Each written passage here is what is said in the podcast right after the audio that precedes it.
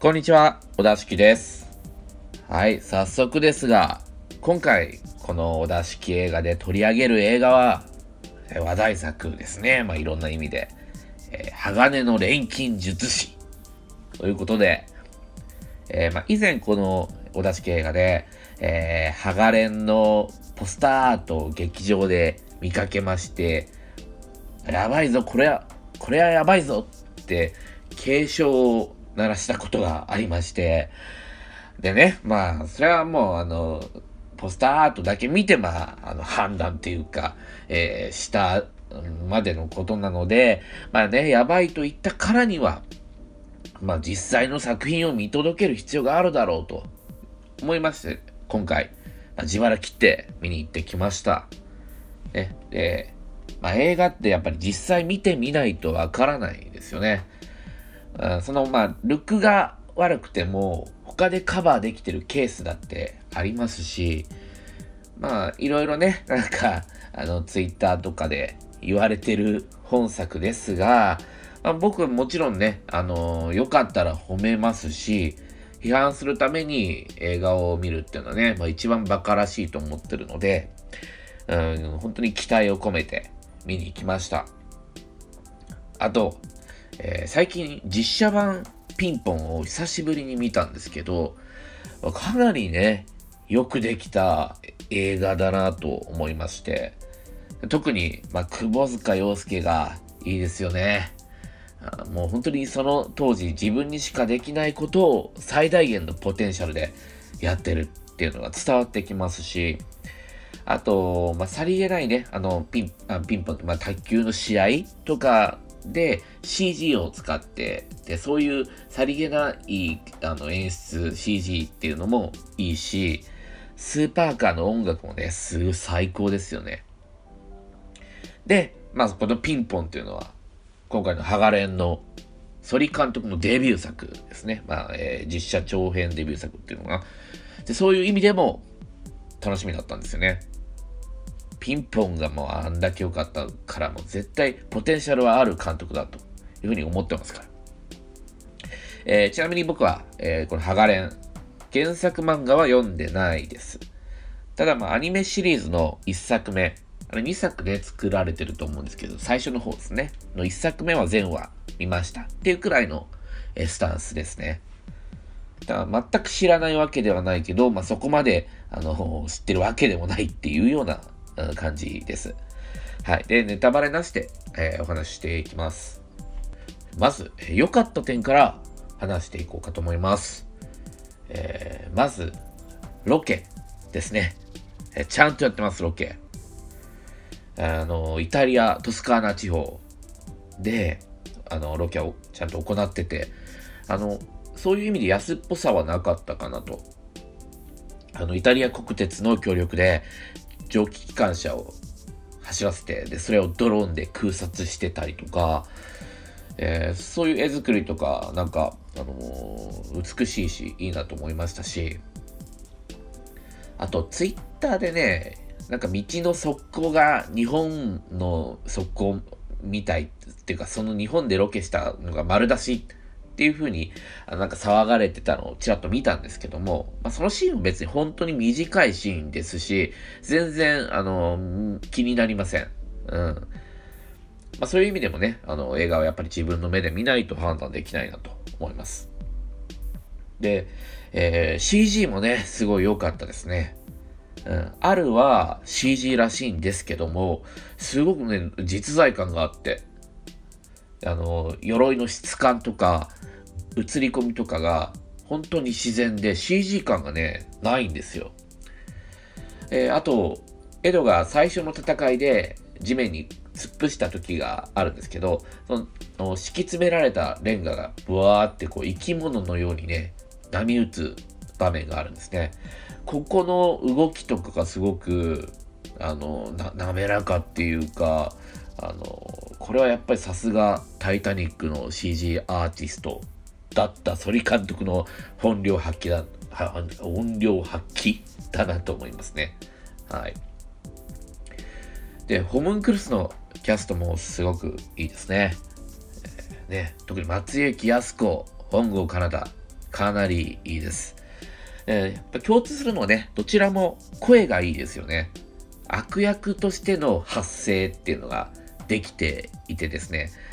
これはね、下手くそがやったら、薄ら寒い演技になっちゃうぞっていうところを、やっぱりね、磁力があるのか、もうこの二人はかなり高レベルで成し遂げていて、すごく良かったなと思います。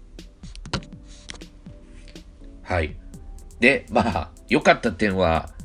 それくらいですね。えー、うん、この映画は、原作の重要なシーンを、まあ、それっぽく再現して、2時間こう、ただ羅列するっていう風な撮り方をされているなと思ったんですよ。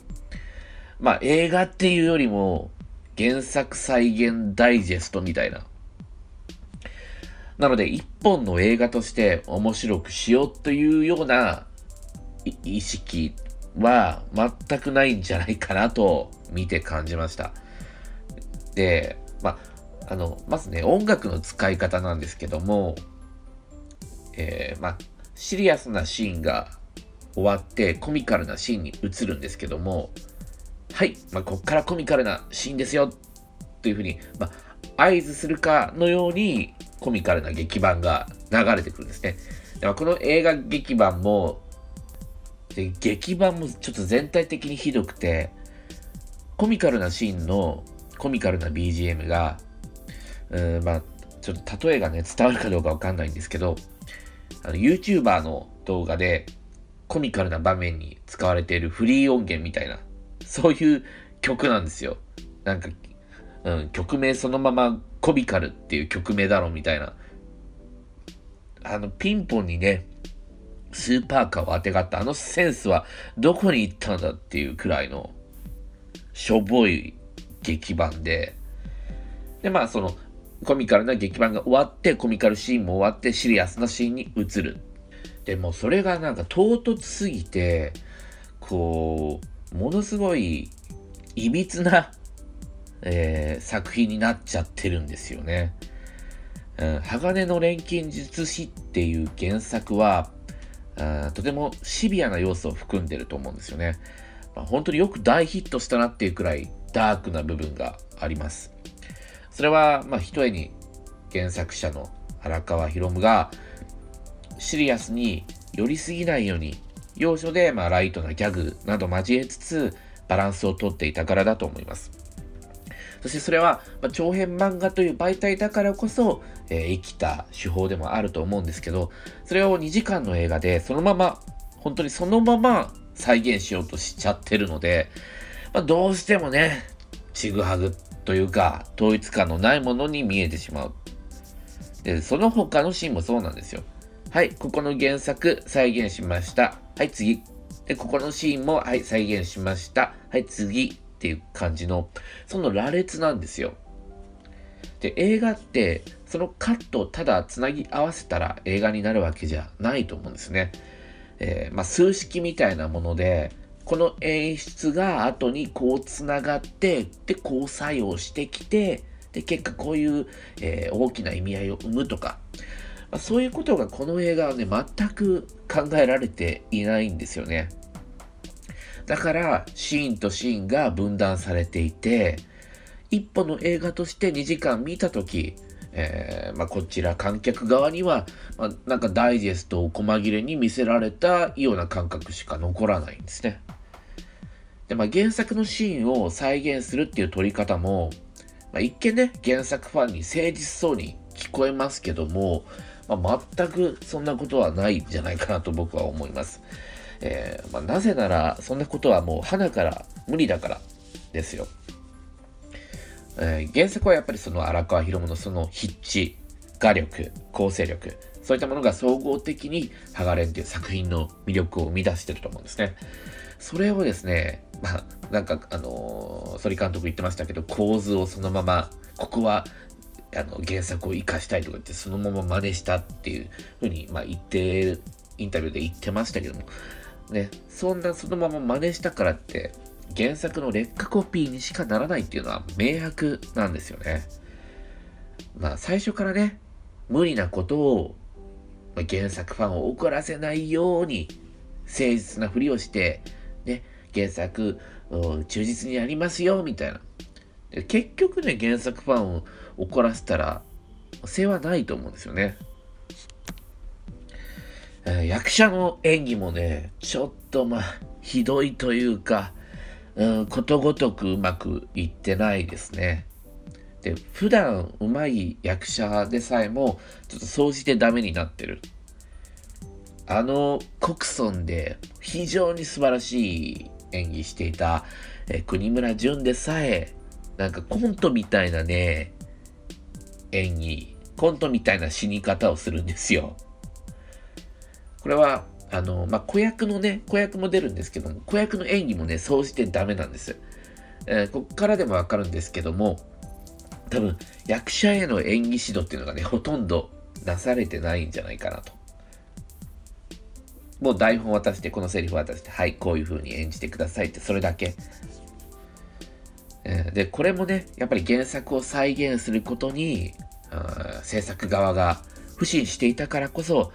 えー、演技指導っていうものがおろそかになっているんじゃないかなと思います。ね、だって原作にはその役者の演技っていう要素はないわけで、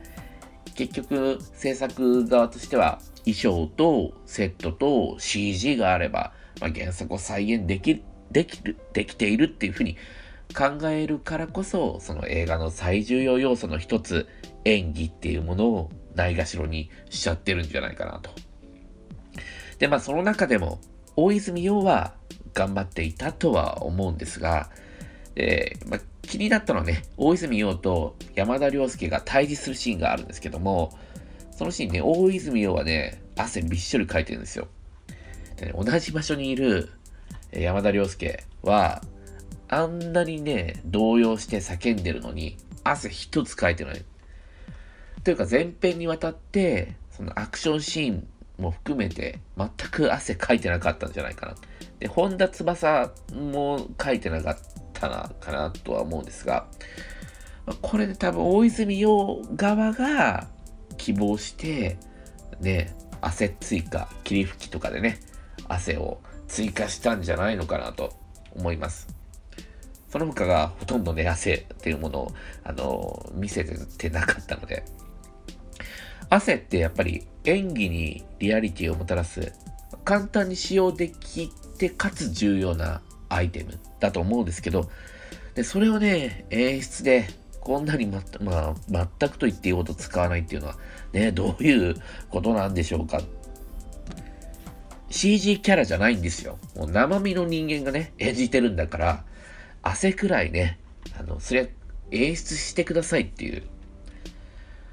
まあ、そもそもなんですけど、まあ、原作を再現することに意味があるとも思えないんですよね。やっぱり映画でしかできない、実写でしかできないことをやるから意味があるわけであって、で、明らかに日本人面の子役に金髪の面をかぶせても、もうみんな思ったと思いますけど、ヤンキーのね、子供なんですよ、本当に。髪を、あの、染め、染められた。そこはね、もう取捨選択して、思い切って黒髪でもいいぐらいだと思いますし、ね、エドだって、あんなに原作通りの金髪にしなくたっていいと思うんですよ。まあ、どうしてもね、日本人でやる、やりたいって言うんだったらね、もっと落ち着いた髪色にしたっていいと思うんですね。原作通りではないかもしれないけど。ピンポンは原作ファンから叩かれてた部分もあるのかもしれないですけど、それ以上にね、映画として素晴らしかったですよ。なのでね、原作ファンにね、怯えてもしょうがないですよ。ということで、ちょっとまあ、お出し機としては、当初の予感通り、あまり、ちょっとこの、鋼の錬金術師実写版、乗れなかったかなっていうのはね、ちょっとあるんですが、まあ、ハガレンファンの友達と見に行って、ああだこうだ言い合うっていうのはおすすめの見方かもしれないですね。はい。ということで、えー、今回もお出し系が最後まで聞いていただいてありがとうございました。それではまた。